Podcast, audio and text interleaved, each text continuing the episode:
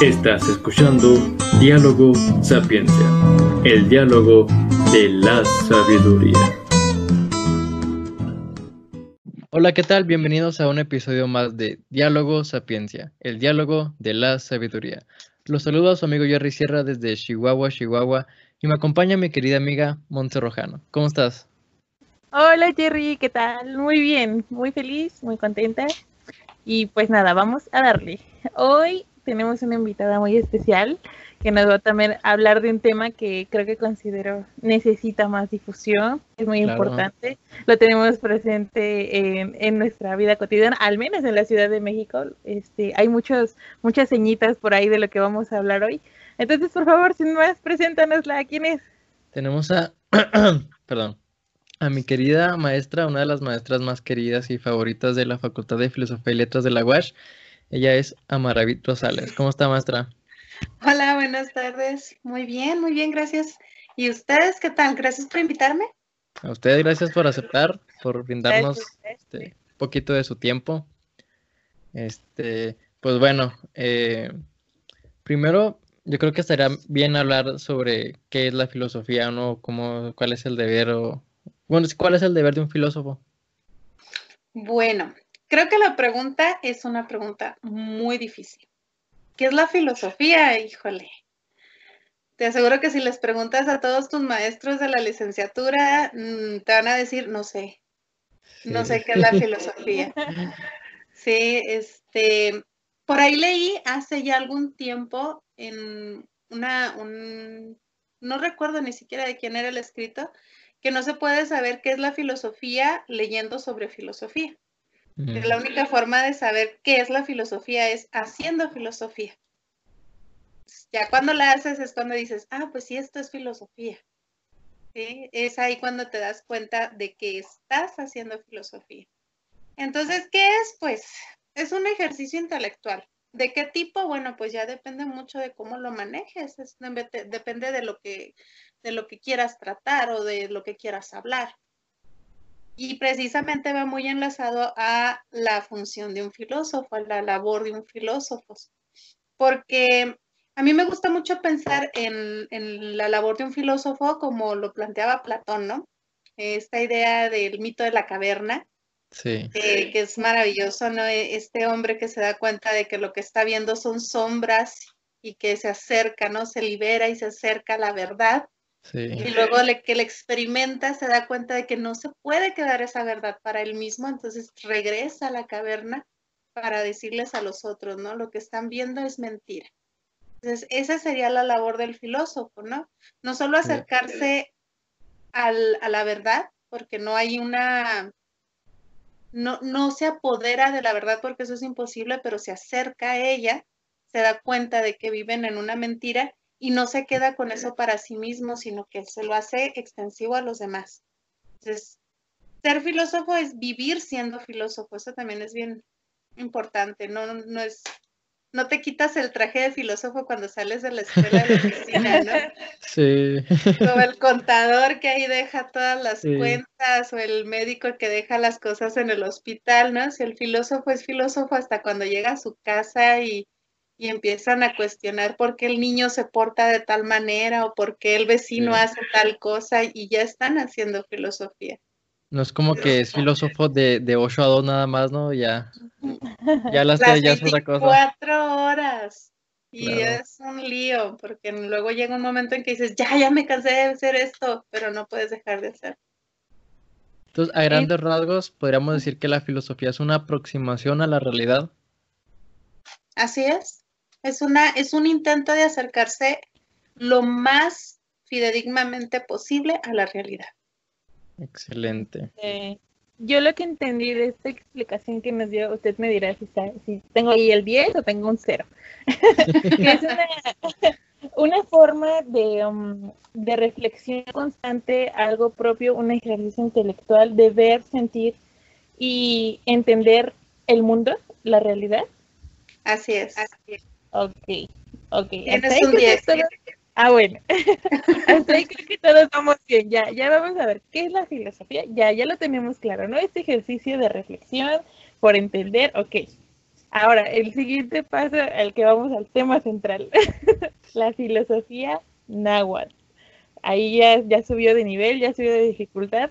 ¿Qué, qué, es, ¿Qué es esto de la filosofía náhuatl? ¿Es filosófica o no es? Eso no es filosofía. Esa es una muy buena pregunta. Eh, la primera vez que yo propuse la materia en, la Facultad de Filosofía, me preguntaron que si se justificaba, ¿no? Como, como filosofía náhuatl. Incluso me dijeron, ¿no sería mejor que lo nombrara pensamiento náhuatl? Y y es que es muy fácil decir, ah, pues pensamiento tienen todas las culturas, pero filosofía nada más las griegos, ¿no?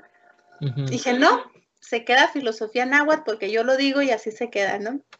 Y, la cuestión ahí es precisamente cuando dices, bueno, ¿qué es filosofía náhuatl? Pues es lo mismo que filosofía griega, y es lo mismo que filosofía alemana, y es lo mismo que filosofía inglesa y filosofía francesa. Si es lo mismo, las preguntas son las mismas, las respuestas son diferentes. Eso es lo que es lo que hay que tomar en cuenta. Em, ¿Qué es la filosofía náhuatl? Pues es también un intento de acercamiento a la, a la verdad. No nada más saber por saber, sino saber para aplicar. Ahí hay un pasito que van adelante los filósofos náhuatl, porque no se quedan nada más con esta idea de que el conocimiento es para nutrir la mente y para ser más inteligentes o para saber más, sino que es saber para transformar su realidad, para que les funcione, para que les sirva en su realidad. Que eso pues ya no lo plantean los filósofos occidentales, pues después de la Edad Media, ¿no? Sí. ¿Cómo, cómo inicia esta filosofía o cuál es el primer filósofo que, le da como, como tal esta, pues el peso, ¿no? Que es la introducción a la filosofía. Bueno, no, no hay como que un filósofo que haya dicho, ah, esto es filosofía náhuatl. Eso también hay que dejarlo muy claro.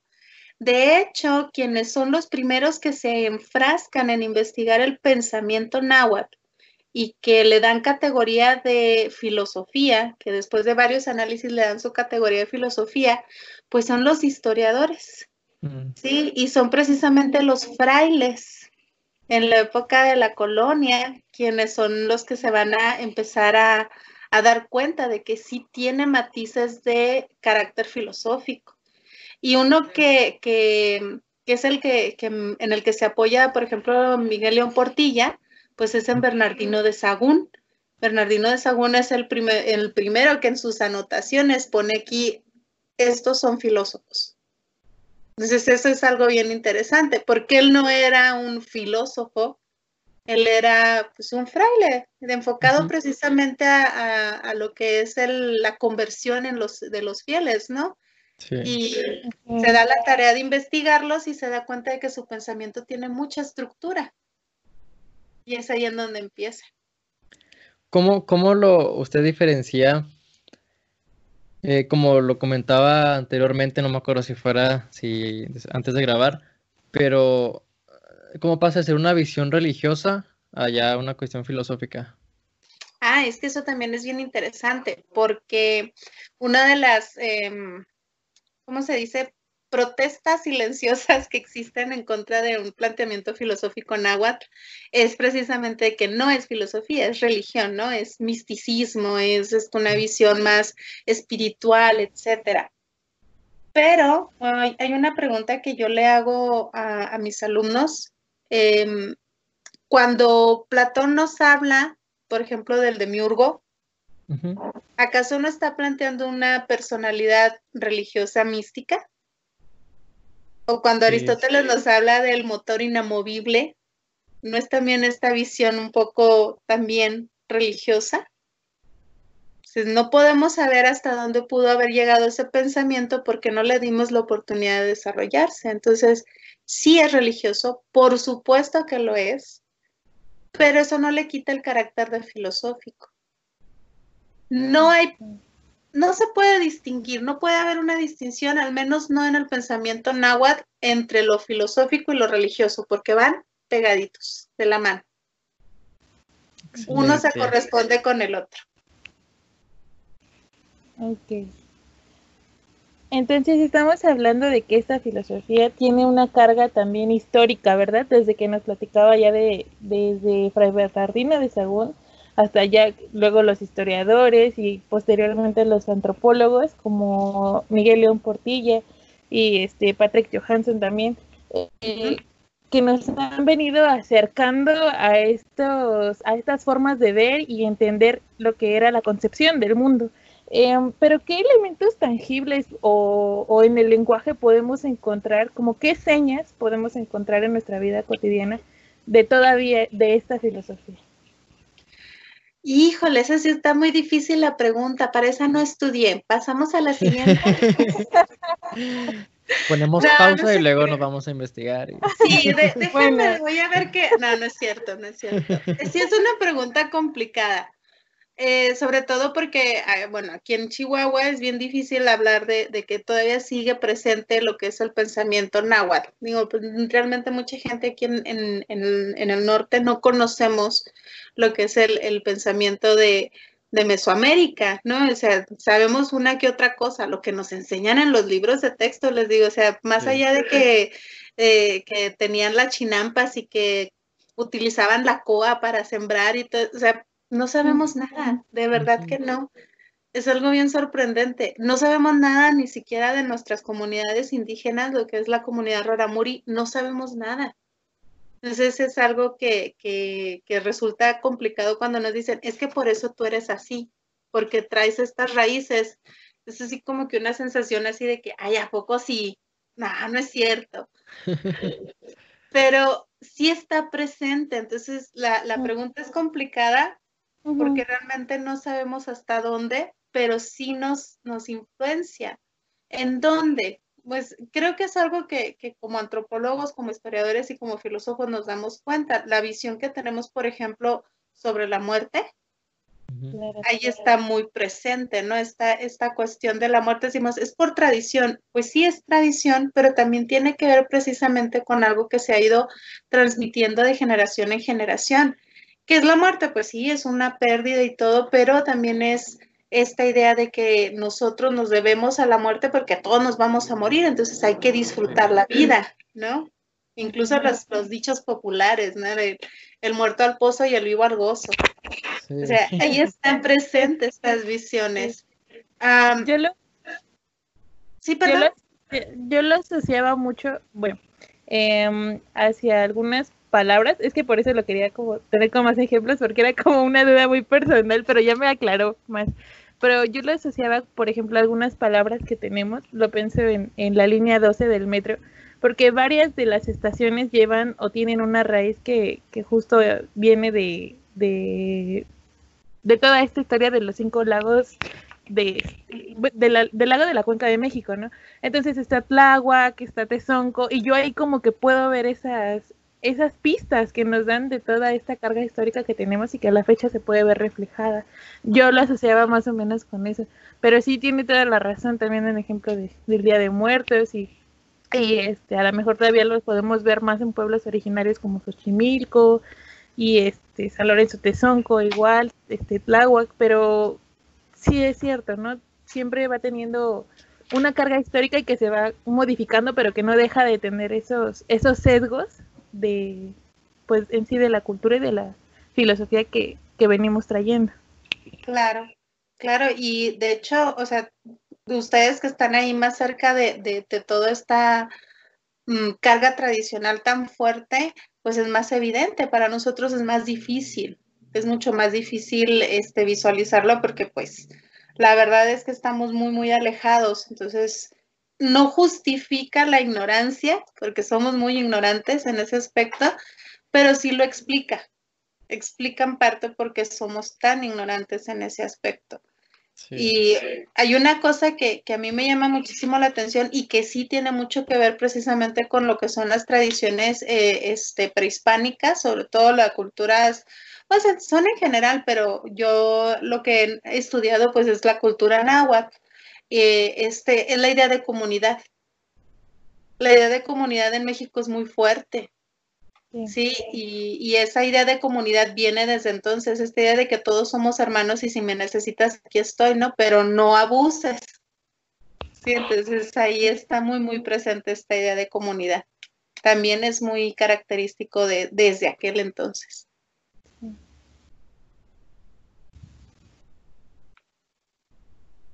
¿Tienes otra pregunta, Monse, o, sigo yo? Ah, bueno.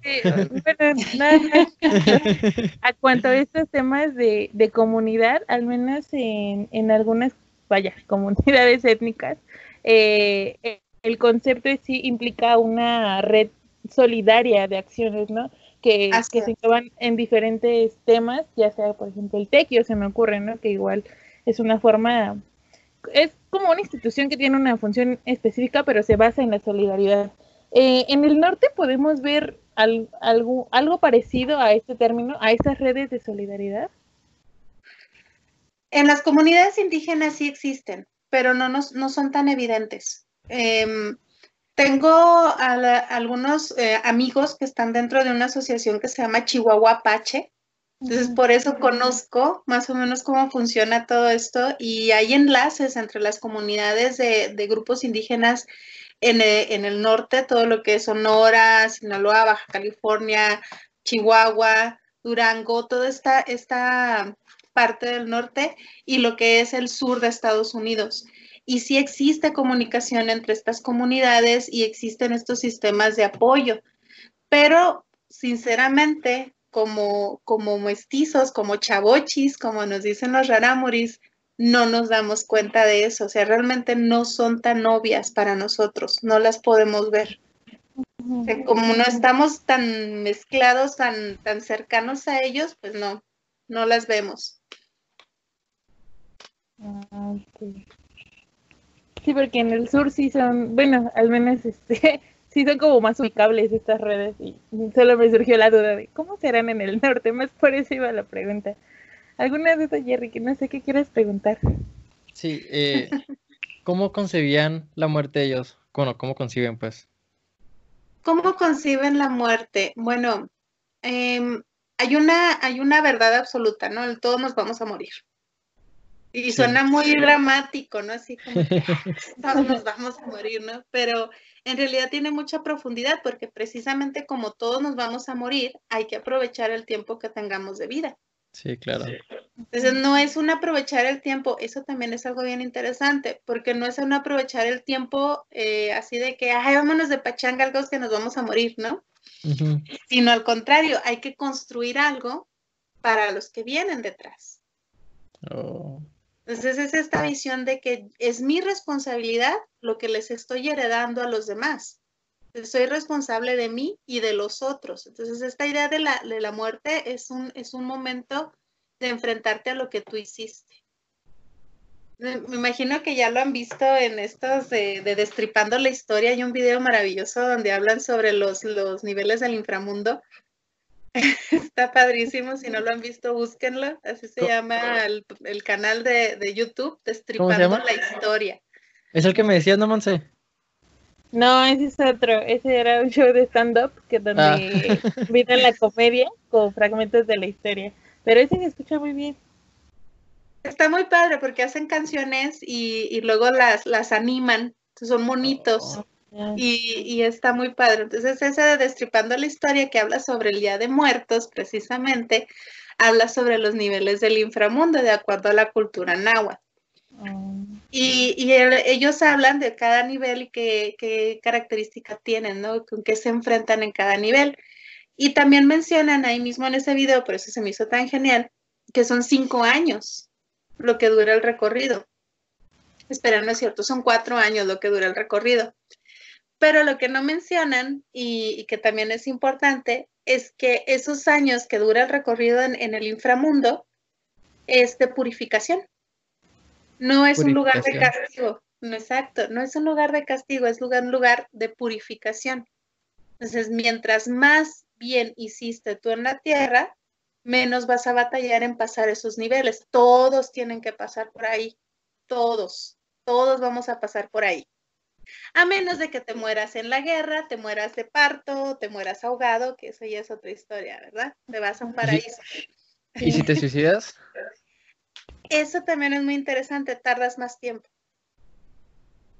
Me parece que cada forma de muerte, ¿no? Era como la asignación hacia el lugar. La verdad no recuerdo muy bien esos lugares, solo recuerdo que uno de ellos era Tlalocan, donde también iban, y otro, por ejemplo, los que iban, los que eran como guerreros y mujeres que quedaban, este, que morían al dar a luz, también iban hacia otro lado. Sí, eso, eso es cierto, Jerry, que la forma en que, en que morían era hacia donde se dirigían, pero no recuerdo específicamente los, los lugares. Sí, son tres, son, son tres, no, perdón, son dos paraísos. Uno es precisamente el Tlalocan, que son los que mueren porque Tlaloc los elige, precisamente. Mm.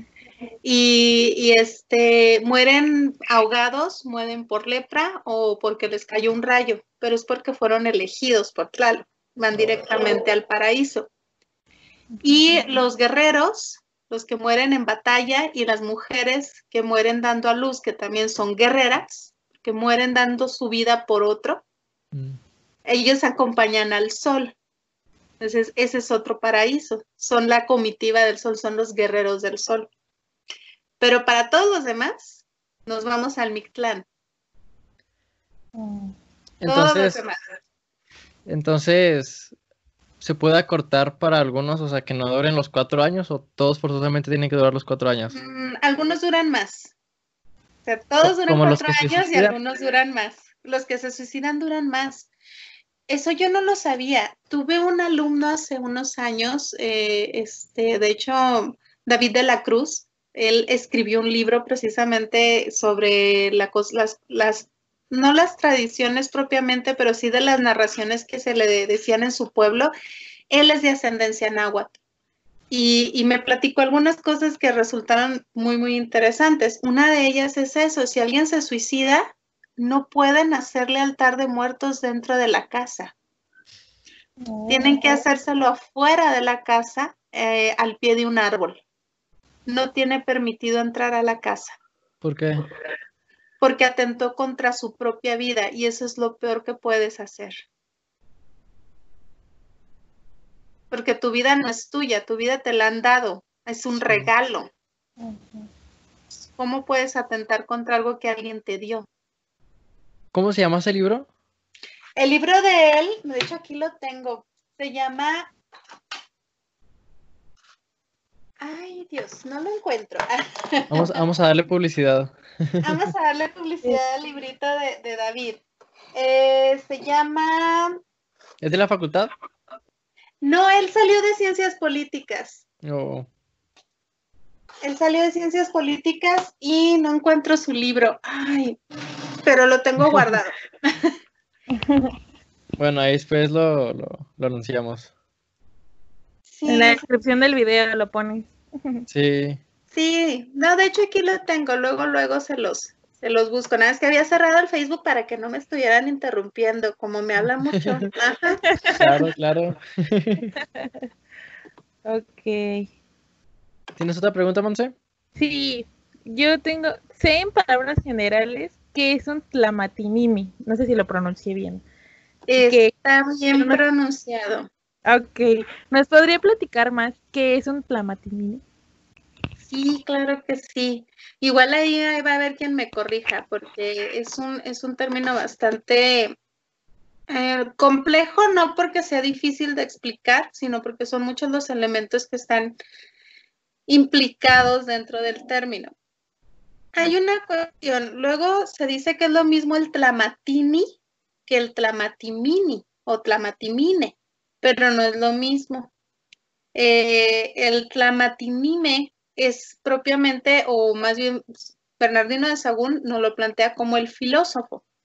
La razón es, de acuerdo con el análisis lingüístico que hacen, este, pues lo hace en su momento eh, este, Bernardino de Sagún, lo vuelve a repetir en su libro de filosofía náhuatl, eh, este, Miguel León Portilla, y también lo hace este otro autor que a mí me gustó muchísimo, Tlacatzin Estivalet, este librito que tengo aquí, donde hace el análisis del poema precisamente de Clamatini.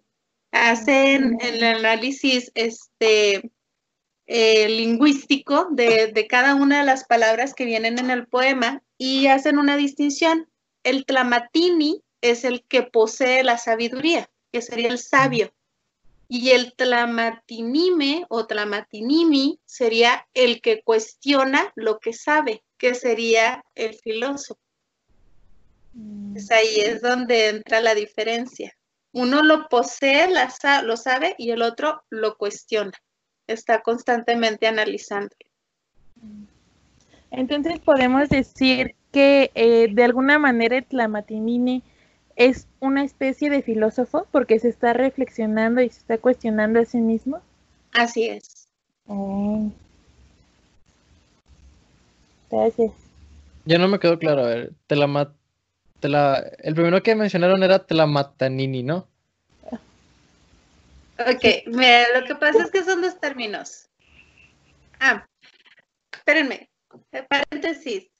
El nombre del libro es Un pueblo a través del tiempo. Un pueblo a través del tiempo. El, el que hizo el, el análisis lingüístico. No, él es, eh, este, él es sobre las narraciones de su pueblo, de Ah, de- David de la Cruz, Ah, ¿Un pueblo qué, perdón? a través del tiempo. A través del tiempo. David de la Cruz. Así es. Ok, anotado. Ok, ahora sí con tu pregunta. Son dos términos, tlamatini y tlamatinime, Ujú. ¿sí? Que sería pues así literal, ¿no? Tlamatini. Tlamatini significa el que posee o el que sabe, es el que posee la sabiduría o el que sabe, hasta ahí, que es el Sí. sabio. Y tlamatinime es el que cuestiona lo que sabe, Ok.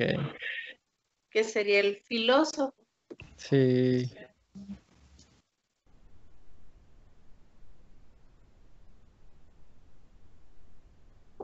Sabio. Excelente anotado. Eh, ¿cuál es la, eh, la visión ética que tenían ellos? Bueno, hay una cuestión bien interesante porque a diferencia de, de la filosofía occidental, la filosofía náhuatl está muy, muy enraizada con su forma de vida. O sea, no nada más es decir, ah, se tiene que hacer esto, sino que realmente se aplicaba.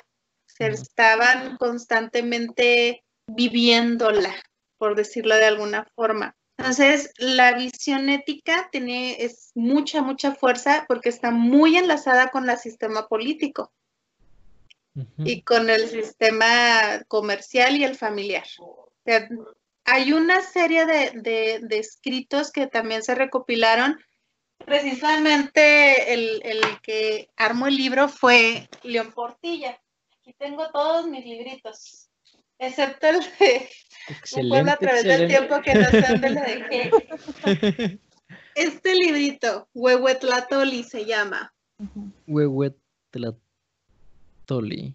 Huehuetlatoli, que es este, la antigua palabra de La León Portilla. Oh, Sí. Es Testimonios de la antigua palabra de Miguel León Portilla y Librado Silva Galeana. Este librito, no me van a creer, tiene muchísimos años conmigo. eh, este era de una biblioteca donde trabajó mi mamá cuando yo tenía cinco años. Órale. Y este, y se lo cerraron la biblioteca y le dijeron a mi mamá que agarrara los libros que ella quisiera. Y yo a los cinco años le dije, quiero ese libro. Hace 15 años, ¿verdad? Sí, claro, por supuesto, hace 15 años. por supuesto, claro. Entonces, su interés. Este librito, perdón, ¿qué me No, no, no. decir? No, no, no, síguelo, síguelo, síguelo. En este libro se recopilan lo que son los consejos que le dan los padres a los hijos, eh, el padre a su hijo cuando es pequeño, el padre a su hija cuando es pequeña, eh, a, a sus hijos adolescentes, cuando se van a casar, ¿sí? cuando van a ser padres. Entonces, todos son estos consejos que tienen que ver precisamente con la forma en la que deben de conducirse en su vida. Y todos estos consejos van enfocados al cuídate. El cuídate implica cuida al otro. Entonces ahí va muy, muy fuerte este, ligado a esta visión ética, ¿no? Yo no puedo hablar de yo estar bien si el otro está mal.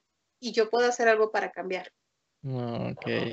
Y entonces esta idea de comunidad que mencionábamos, sí, totalmente. La idea de comunidad que mencionábamos ahorita está muy enlazada a su visión ética. Entonces, un gobernante, por ejemplo, no puede ser corrupto, porque si es corrupto, está dañando a todo el pueblo y se está dañando a sí mismo. Sí. Entonces, si actúa en forma incorrecta, pues tiene que ser corregido y más severamente que si fuera un campesino, un comerciante o un ama de casa, porque es un ejemplo. Tiene que haber un bien común. Exacto. Entonces, ¿usted fue educada bajo ese pensamiento? O sea, no sé, a lo mejor su, mamá leyó este, ese libro y utilizó algunos de esos consejos para, para ayudarla a usted. Sinceramente no creo que lo haya leído. Sinceramente no creo, creo que, ella tomó el libro porque realmente yo me aferré a él. No sé por qué, ni siquiera sabía leer a esa edad, pero me llamaba muchísimo la atención. Em, pero sí, sí, de alguna manera fui criada en esa visión. Tienes que estar bien para que los otros estén bien, pero si los otros no están bien, tú no vas a estar bien. Entonces, esta idea de, de compartir y de comunidad está muy presente en mi casa, que bueno, ya podríamos hablar de la familia de mi mamá, la familia de mi papá, pero en realidad no, esto fue exclusivamente de mi núcleo central, ¿no? Mi familia que fueron mi mamá, mis hermanos Ahí es donde estuvo muy fuerte esta visión de comunidad. Mm, Entonces, bueno, es que lo relaciono mucho con, con mi infancia, porque este, bueno, mi familia es de un pueblo originario de la Ciudad de México, que es Culhuacán. Entonces, eh, lo asocio mucho a esta forma de comunidad que nos estás diciendo, y sí es cierto, ¿no? Yo lo podía ver a través de mi bisabuela, bueno, que me contaban y a través de mi abuela, eh, porque um, a pesar de, um, de, ya estar en la ciudad, en, el, en la capital del país, este, cuando son fiestas tradicionales, fiestas patronales o que hay algún sistema de cargos con esto de las mayordomías, eh, um, se puede ver en la plena urbanidad eh, cómo estas redes solidarias de comunidad de verdad son muy, muy visibles, muy este, y que tienen mucho, mucho significado. O sea, no se podrán ver cotidianamente o, se dan el saludo, pero cuando son estas ceremonias o estos ritos, hay una fuerte visibilidad de la comunidad. Entonces me dejó pensando y reflexionando sobre, sobre esta noción y que sí es cierto, ¿no? Al menos para mí, supongo que por, por la formación antropológica, es este visible ante ante mí ver, ver como esos fenómenos, ahora ya, ¿no? En esta, en esta reflexión, claro. Sí, sí, es, es algo que, que, muchas veces no nos damos cuenta. Y te lo digo así porque realmente aquí en el norte eso es, eso es muy común, ¿no? ¿no? No lo percibimos. Vivimos tan enfrascados en otro tipo de cuestiones que no percibimos nada de, de estas eh, lazos de comunidad, ¿no? Incluso eh, eh ahorita, y no me vas a dejar mentir, ahorita saludar al vecino, ver que se le ofrece, este, llevarle a comer a la vecina que está enferma, o sea, eso es algo que ya no se ve, incluso, ay, cómo eres metiche, no te entrometas, este y lo otro, pero antes sí existía, y eso es algo que, que, que viene desde allá, que lo venimos jalando desde allá y que de alguna manera se sigue manteniendo, ¿no? Y eh, es algo bien bonito, porque es esta idea de sentirte en familia, aunque no es familia de sangre, pero es familia. Sí. Tiene que haber una hermandad, ¿no? exactamente. Y yo no he estado presente, digo, no, no, he convivido de manera directa, pero me han comentado que sí todavía se ve esta, esta forma tan de comunidad de, recibir a la gente, por ejemplo, en las comunidades rarámuris. Eh, este, compañeros maestros que han estado ahí en, en, la sierra en, festividades y se te reciben como si fueras amigo del vecino, hijo del vecino, ¿no? De toda la vida y ven, pásale, siéntate, tómate esto, come esto, ¿no? Y, es, es, es esta idea de todos somos iguales. Entonces es algo muy bonito y debería de seguir así. Sí. Muy claro. Dentro del libro ese de los consejos, este, ¿usted ha aplicado algunos a, su vida cotidiana? ¿Usted es mamá, verdad? Yo soy mamá. Pues he, intentado, pero como que no se me da muy bien. No. Porque Este, hay muchas cosas que, que, que, luego dice uno, ah, cuando yo sea mamá voy a hacer así o no voy a hacer esto otro, y a la hora de la hora no todo funciona tan maravillosa e idílicamente como uno se lo planteó en su cabeza. Eh, sí he aplicado algunas cosas, me puedo sentir orgullosa de, saber que a pesar de que mi hijo eh, puede parecer una persona muy aislada, no, no le gusta convivir, no le gusta salir a la calle, andar de amigo, nada, nada de eso. Pero yo sé que si a un vecino, si él ve que tiene una necesidad, él se va a acercar a ayudar. Mm, sí, Entonces, eso, eso yo lo puedo decir con todo el orgullo del mundo, ¿no? O sea, claro. él puede ayudar sin que le digan, ayúdame. Entonces, sí se va a meter, ¿no? Y, y eso es algo que, que puedo decir que no, a lo mejor no conscientemente, pero sí me ha influido un poco todo eso. ¿Cómo era la, la visión de, de, pues ahora sí que como que la RG para ellos? El principio de todas las cosas, interesante, híjole. Bueno, este, ¿cuántas horas tenemos? Ah, no, lo que usted, lo que usted diga. Es, bueno, es que son varias cosas. Hay muchos mitos que, están en torno a la idea de la creación, precisamente, ¿no? Ellos hablan de creación, ¿sí? No hay esta idea de eh, evolución ni, ni nada por el estilo. Es una idea de creación. Todo fue creado. Pero si queremos resumirlo, o sea, ahorita mi cabeza está al 20 mil por hora, ¿eh? Lo están, están forzando. Eh, el hámster está, no se imaginan. Pero bueno, si lo queremos resumir, todos somos lo mismo, exactamente lo mismo. O podríamos decirlo muy románticamente, todos somos polvo de estrellas. Mm, sí. Es la idea de que todos somos parte del mismo universo y estamos compuestos exactamente por lo mismo. Esa es la razón por la que tenemos que respetarnos y respetar a los animales y respetar a la naturaleza. Em, bueno, nosotros en, en antropología esta forma de, ver nacer al mundo y de cómo se creó el mundo lo entendemos por, por cosmovisión o desde ahí viene, ¿no? Cómo fue creado el mundo, cómo se entiende, cuáles son sus elementos.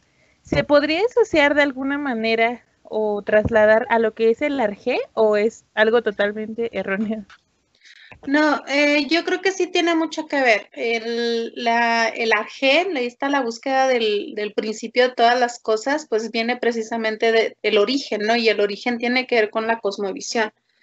Mm, cuando lo planteamos desde los presocráticos, cuando hablamos de, los primeros filósofos griegos, pues se habla de, de, una sustancia, ¿no? Que es el origen de todo lo que tenemos en común pero en realidad eh, este, sí se puede plantear desde una visión cosmológica, porque si desde ahí surge todo, pues también estamos hablando de los planetas, estamos hablando de, la Tierra, estamos hablando no solo de las personas o los animales, sino todas las cosas, absolutamente. Sí, y más lo, relacionaba porque al menos en, en, la cosmovisión nahua, este, tengo entendido que muchos elementos astronómicos tienen tienen como esta relación, ¿no? Tienen un significado, tienen una forma de ser y, y este, o sea, no están aislados, no son componentes aislados, sino que están como en conformación con el todo, ¿no? La astrología, los, este, los, los elementos de la naturaleza, animales, este, plantas y el mismo ser, ser humano. Exacto. Lo preguntaba. Sí, de hecho sí, o sea, eh, por eso, eh, a lo mejor por eso resulta tan difícil plantear una filosofía náhuatl porque no es tan sencillo de separar los elementos entre cada, eh, así como por áreas o materias, ¿no? De que, ah, esto es ética, esto es metafísica, esto es antropología, porque precisamente como está tan, tan centrada en lo que es la vida, en lo cotidiano, pues están mezclados, ¿no? Entonces ahí es en donde no, no, no se percibe con tanta claridad la diferencia entre uno y otro. Pero sí, sí, por supuesto que tiene mucho que ver, porque incluso se, basaban en esta idea de, em, por ejemplo, las temporadas de, de, lluvias, pues tienen que ver mucho con las observaciones de, los cielos, ¿no? Y saber si había sequía, saber si iba a haber hambre, saber si eso nos estaba afectando emocional y físicamente, o sea, también estaba ahí presente. Ahorita decimos, ah, no, esos son horóscopos y esos son este, supersticiones y no tienen nada que ver. Pues sí, ¿no? Porque si algo es claro es que cuando la luna está llena todos nos ponemos medio lunáticos. Quieras o no, sí nos influyen porque algo que ellos no mencionan como tal, no dicen esto es energía, esto es muy New Age, ¿no? Pero realmente sí lo plantean. Eh, el hecho de que estemos todos enlazados y que tengamos, que, compartamos un mismo origen, que es esta idea de que todos somos polvo de estrellas, de eso venimos y a eso vamos a volver, eh, es también esta idea de que compartimos la misma energía. Por eso la idea del respeto es bien importante ahí, ¿no? Sí. sí. Porque igual se perturbaría, ¿no? La, energía del otro y por tanto la tuya. Exactamente. Dentro de los elementos de la naturaleza, ¿cuál era como que sus métodos curativos este, y también de alimentación? Bueno, la alimentación, pues ya aquí la antropóloga nos puede decir con más claridad. A ver, mi querida Monse. En Mesoamérica. ¿En Mesoamérica te refieres? Porque los, los nahuas son de ahí. Bueno, está La, la triada mesoamericana que se conforma por frijol, calabaza y el maíz, ¿no? Eh, pero también están los elementos como el chile, este, um, ay, ¿qué otro se me olvidó? Es que siempre es como, ah, la triada mesoamericana, y es este, como lo más importante, ¿no? Este, aparte que no solo es el alimento por el alimento, sino que tiene como una, tiene un significado y es un símbolo a nivel, este, pues prácticamente me atrevo a decir internacional, porque incluso hay una resistencia en México actual que, se, por ejemplo, con esto se me ocurre del, del maíz transgénico, que está, hay una lucha en resistencia porque es parte de la identidad nacional, al menos de, en, en México, y que tiene mucho, mucho valor. Entonces, eso en cuanto a los alimentos. Sí, pues es la, la, forma de alimentarse, pues es, es, de la tierra, ¿no? O sea, precisamente como somos parte de lo mismo, pues lo que es la, la base de la alimentación. Eh, a lo mejor nos faltó por ahí la, la chía, el cacao, eh, que son de, los alimentos básicos, ¿no? Eh, el chile, por supuesto, no puede faltar, el frijol, el maíz, eh, es, eso es lo, básico. Y, pero, o sea, ¿cómo te alimentas? Con lo necesario. Esta idea de, evitar los excesos, que decimos, ah, eso es muy aristotélico, ¿no? No irte a los excesos. Bueno, pues ya lo manejaban también los, los, los nahuas, ¿no? Evitar los excesos es muy importante. Eh, por ejemplo, el consumo de bebidas alcohólicas no estaba permitido. No estaba permitido, era, era únicamente para las fiestas, las fiestas patronales, para las fiestas de los dioses, era cuando se podía tomar eh, bebidas alcohólicas y no en exceso, ¿no? Y no todos. Solamente quienes tenían. ¿Cómo, perdón? ¿Estamos hablando del pulque o del aguamiel o de alguna otra bebida? como ¿Cuál podría ser? Pues sí, lo que son las, las bebidas, eh, este, ¿cómo les llaman? De para los cultos. Sí, que serían para, para los sacerdotes, para los que están en los niveles más altos. Sí, eso sería más bien. Y de hecho, ¿Perdón? Para la demás gente entonces no podía tomar nada, nada, nada. O sea, eran nada más las personas como que las que hacían el ritual, como en este caso un sacerdote. No, sí podían tomar siempre y cuando fuera dentro de la festividad, pero no con la, como puede tomar, por ejemplo, no sé, el sacerdote se puede tomar una copa, tú te tomas un traguito, ¿no? Ah, ok, sí. Sí. Entonces ahí, eh, eso es una cosa. Sí tenían acceso, porque una de las cosas que estaban dentro, marcadas dentro de las leyes, que también a mí me llamó mucho la atención cuando me enteré por primera vez, pues es el hecho de que, que el, embriaguez era muy penada. Y si mm. te encontraban en estado de ebriedad, incluso te podían condenar a la muerte, ¿no? Entonces sí está como que eh, esta idea de que, ¿por qué? ¿Por qué en estado de embriaguez puede ser penado con la muerte? Pues porque no eres dueño de ti. Y si no eres dueño de ti, pues no puedes ser útil para la sociedad, ¿no? ¿Qué ejemplo estás dando? Entonces sí va ahí enlazado también esa cuestión. Sí. Yo, yo quisiera, bueno, tengo una duda, este, en cuanto a las formas de sanación eh, del cuerpo, pues, por ejemplo, tengo la referencia de que, pues, algunas plantas, raíces, eh, eran utilizadas eh, para enfermedades orgánicas, ¿no? Por ejemplo, que van a la fiebre, la tos, la gripa, por ejemplo, ¿no? Pero ¿qué hay, ¿qué hay de estas enfermedades que le llaman a veces, o de alguna manera, culturales, que, van más en cuanto a las emociones, los sentimientos o, con temas relacionados a, la maldad, este, al mal de ojo, al mal de aire? ¿Qué pasa con estas, con estas también enfermedades? ya existían, ¿verdad? Mm, sí y no. o sí existían, sí existían, pero, pero no se, no se manejaban tan, eh, ¿cómo decirlo? O sea, sí, sí existían en el sentido de que, por ejemplo, esto de que les ponen el, el ojito de venado, ¿no? A los bebés para que no les dé el mm. mal de ojo o, o este, lo que son las, los collarcitos o las pulseras de, no me acuerdo el material, cómo se llama, para, para que no les duela cuando están este, con, los dientes, ese tipo de cuestiones. Eh, dicen, ay, eso son puras supersticiones, y a lo mejor y sí son, pero funcionan. Es algo interesante, sí, funcionan. Y volvemos con lo mismo. ¿Es por qué? Porque compartimos energía, entonces se manejan ciertos niveles de energía en este tipo de elementos y eso hace que se mejore, ¿no?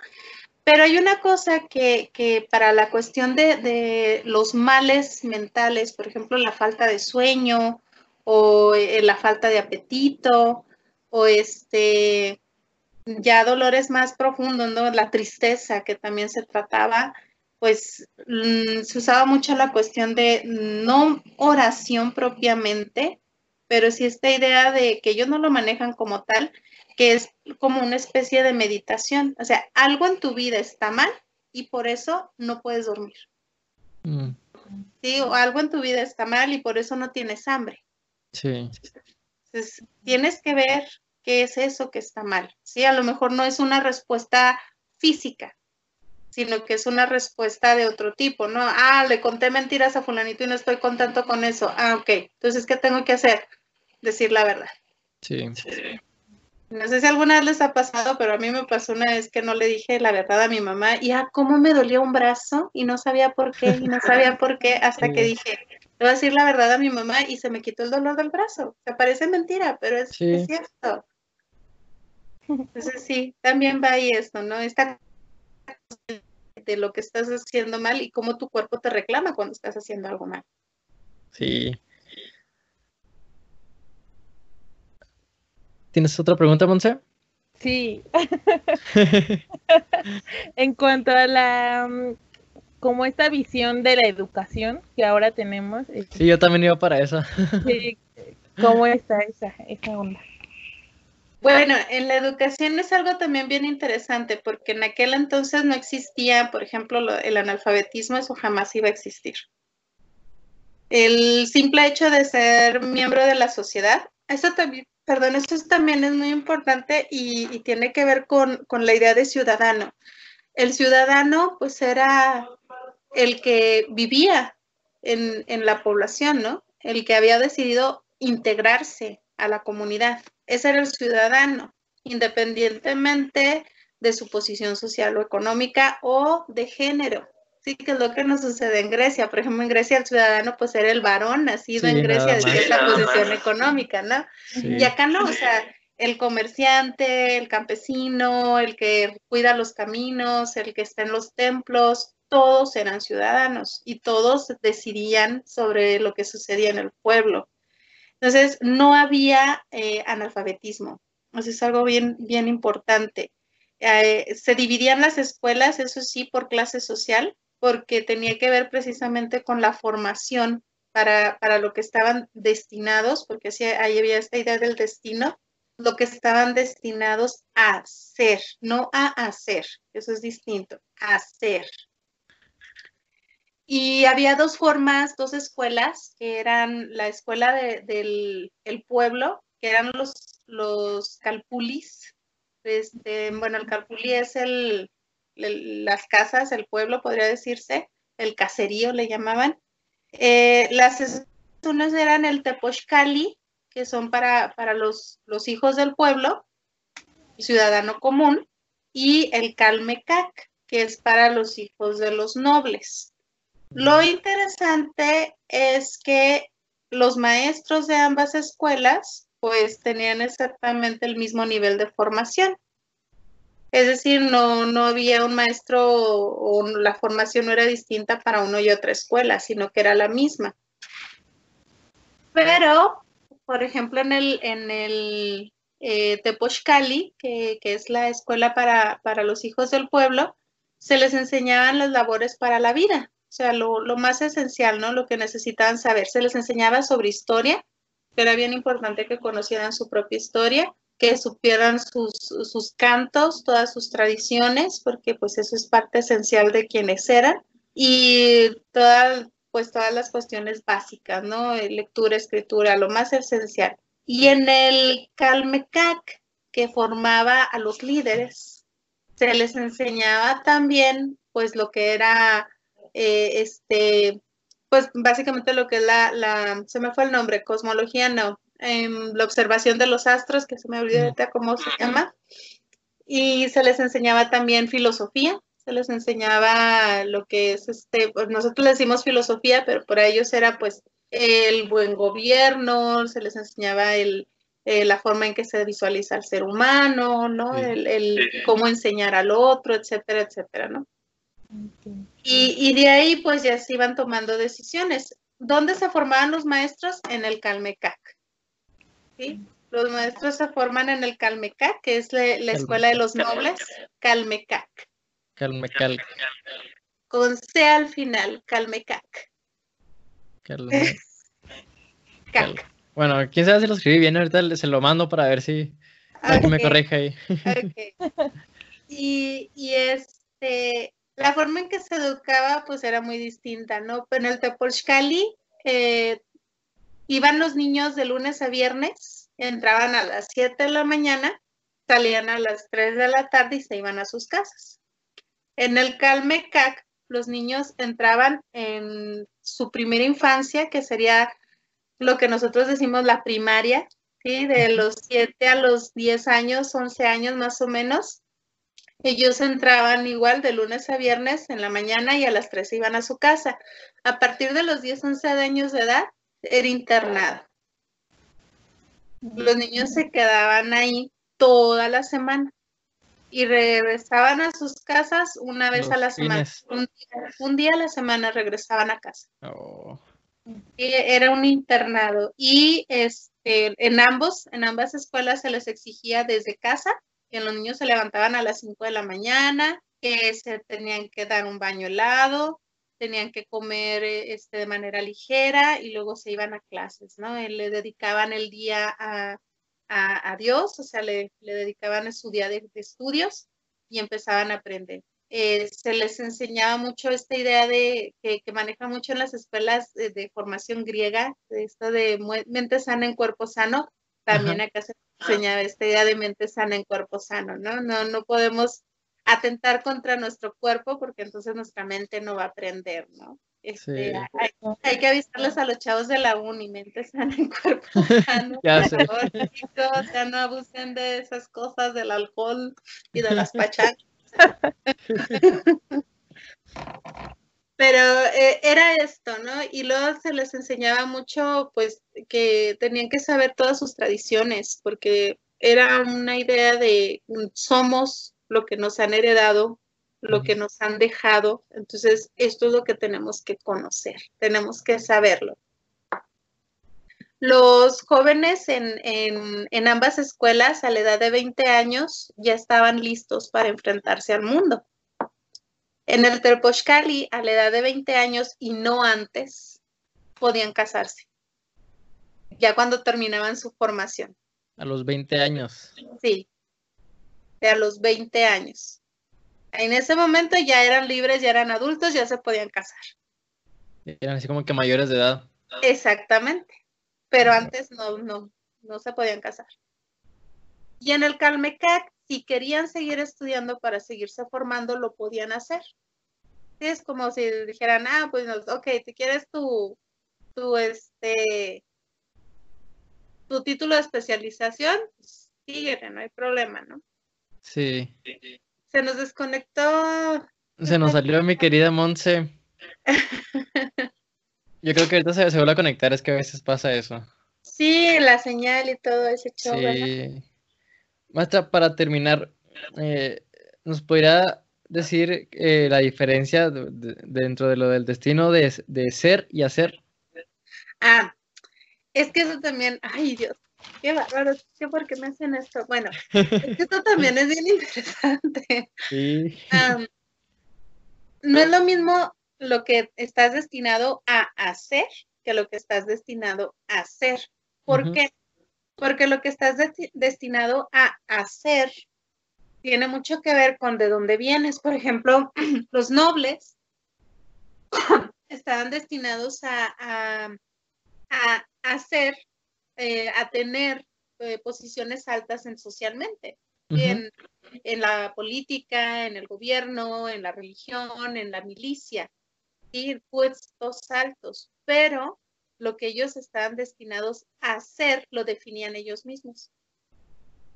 Es decir, tú puedes tener, de acuerdo con la fecha en la que naciste y de acuerdo con todas las influencias del universo, ciertas características que te definen o te influencian. Ahí entra la palabra esa influencia, es muy importante pero es tu trabajo modificar estas influencias para lograr lo que quieres ser.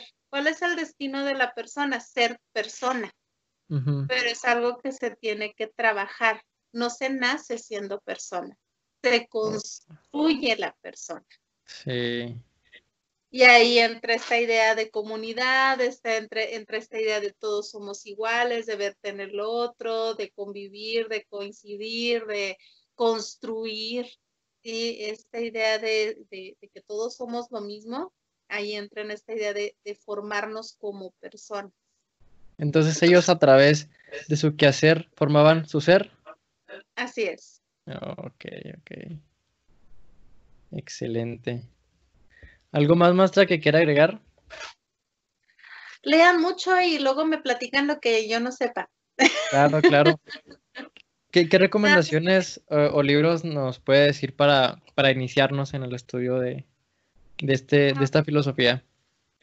Fíjate que hay, hay- a mí me gusta mucho el- la, la tesis de Miguel León Portilla, que es la de filosofía náhuatl en sus textos, pero sí puede ser un poquito pesado porque es un análisis lingüístico profundo. Entonces, este puede ser pesado en ese sentido. Eh, si quisieran algo un poquito más ligero, eh, probablemente la, me voy a ir por otras, por otros tipos de, de lectura, no tanto de corte o de carácter filosófico, sino más bien de carácter antropológico o histórico, porque es ahí en donde vamos encontrando estos elementos, ¿no? Entonces, por ejemplo, leer lo que es la historia de las Indias, lo que es la historia de, de, de- de Bernardino de Sagún, o por ejemplo, el, el poema, este el de Inclamatini, me gustó muchísimo cómo lo analiza este Tlacatzin Estivalet, es muy, muy bueno y es muy digerible.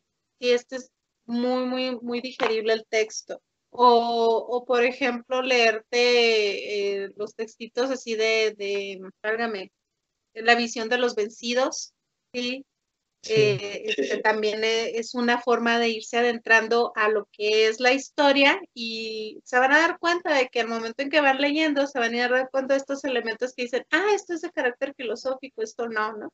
Ujú. es, eh, es como que un entrar a, y ahora sí cuando ya estemos medio empapados de estas ideas este, históricas, antropológicas, ahora sí nos podemos lanzar con Miguel León Portilla con su filosofía náhuatl en sus textos. Hay Sí, una tesis, ¿Hay una qué, perdón? hay una tesis que a mí me gustó muchísimo y que la hizo eh, este, la maestra em, María Concepción Landa García. Landa García Telles, que de hecho es ahorita aquí en el estado es la, la Secretaría de Cultura. Oh. Entonces, esa tesis no sé, no creo que esté en digital, pero nosotros tenemos la ventaja de que en la biblioteca de la Facultad de Filosofía, ahí está. Ahí la tenemos, excelente. Ahí la tenemos. Pues los que no son de Chihuahua ni son de filosofía y letras, pues ya se fregaron. Veremos si se las podemos digitalizar, chicos. Vamos a pedir permiso. Ojalá, ojalá. Si no, le mandamos fotos. Sí. Ok. Muchas gracias, maestra, por, por su tiempo, por compartirnos su conocimiento. Al contrario, muchas gracias por invitarme y darme este chancito de, de poder compartir todas estas cosas que me apasionan. Claro. Esperemos tenerla este, nuevamente en una segunda parte de, de filosofía náhuatl o, o, de alguna o algún otro estudio que, que pues de los que usted tiene, ¿verdad? Que claro que sí. Claro que sí, con mucho gusto. Muchas gracias, maestra. Nos pueden seguir en Facebook, YouTube y en Spotify como Diálogo Sapiencia. ¿A usted cómo la podemos seguir, maestra? Ah, caray, a Maravit Rosales. Esa soy yo. Excelente. Así estoy en Facebook. Doctora Sa. ¿Doctora qué? Platico por qué. Doctora Sa. ¿Doctora Sa? Ajá. ¿Por qué? Ah, porque dentro de mis múltiples ocupaciones también soy médico de la risa. Oh. Entonces, si me buscan como doctora Sa con Z. ah, con Z. Ajá. ¿A poco sí? Sí, de verdad. ¿En Facebook o algo así? Sí, a Maravit Rosales Barrar y lo doctora Sa. Oh, excelente, excelente. Bueno, pues muchas gracias, maestra, de verdad. Estoy muy agradecido. Usted sabe que la quiero mucho. Eh, ojalá ya cuando regresemos pueda entrar a sus clases este, presenciales de filosofía náhuatl. Claro que sí, te voy a esperar. Claro. Muchas gracias. Nos vemos el próximo lunes en un episodio nuevo. Hasta luego.